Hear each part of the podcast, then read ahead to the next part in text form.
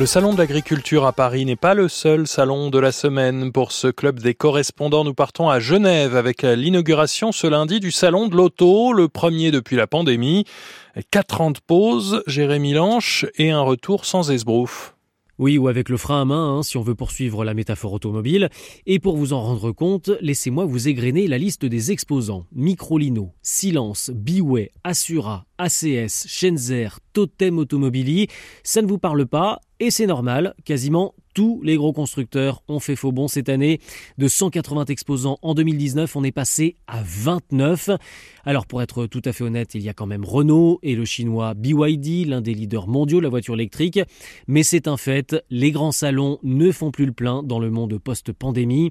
Avant, Genève, c'était 600 à 700 000 visiteurs par an. Cette année, on table sur 200 000 à peine. Du côté des organisateurs, le discours officiel, c'est de dire que ce n'est pas grave et puis que ce sera différent avec plus d'expérience immersive pour le public et plus de mobilité électrique aussi. Oui, alors le Covid n'explique pas tout. Le modèle même des salons de l'auto est aussi en bout de course. Oui, la baisse de la fréquentation ne touche pas que Genève. Hein. Paris et Munich, qui a pris le relais du salon de Francfort, y sont aussi confrontés. Avant, les constructeurs attendaient ces salons pour dévoiler leurs nouveaux modèles en exclusivité. Mais à l'ère du numérique, c'est beaucoup moins le cas. Même si Renault compte présenter sa R5 électrique à Genève, aller sur un salon, ça coûte cher, surtout dans un contexte d'incertitude économique pour les grandes marques qui sont sommées de laisser tomber les énergies fossiles. Résultat, les groupes se concentrent sur un salon et pas tous comme avant. Genève de ce point de vue fait figure de nain et pourrait même se faire devancer par le Consumer Electronics Show de Las Vegas qui ressemble de plus en plus à un salon de l'auto. Les organisateurs du salon de Genève l'ont bien compris, eux qui ont topé avec le Qatar pour organiser un salon de l'auto de Genève à Doha la première édition a eu lieu à l'automne dernier et là, magie, tous les gros noms du secteur étaient présents. Merci Jérémy Lange depuis Genève pour France Info et vous nous parliez du chinois BYD. Il vient effectivement euh, de dépasser Tesla dans le secteur de l'électrique. Florence de Changy, vous êtes à Hong Kong pour France Info. Qu'est-ce que BYD va dévoiler au salon?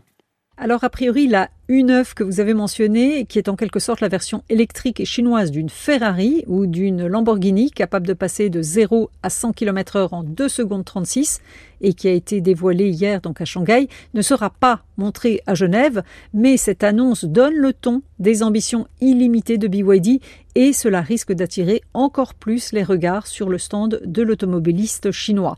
Pour le moment, BYD commercialise déjà six modèles 100% électriques en Europe, mais l'entreprise cible désormais les acheteurs qui ne sont pas encore prêts à passer au tout électrique. BYD va donc déployer plusieurs modèles hybrides rechargeables, notamment une déclinaison de son SUV Seal U, de même que deux autres modèles de sa sous-marque de luxe Denza, née d'une alliance avec Mercedes. Le public va aussi découvrir le très impressionnant U8 commercialisé sous la marque de top luxe de BYD, Yangwang, cet énorme SUV est capable de tourner sur lui-même en activant les roues de droite et de gauche en sens inverse et de se déplacer en crabe. Le voir pour le croire.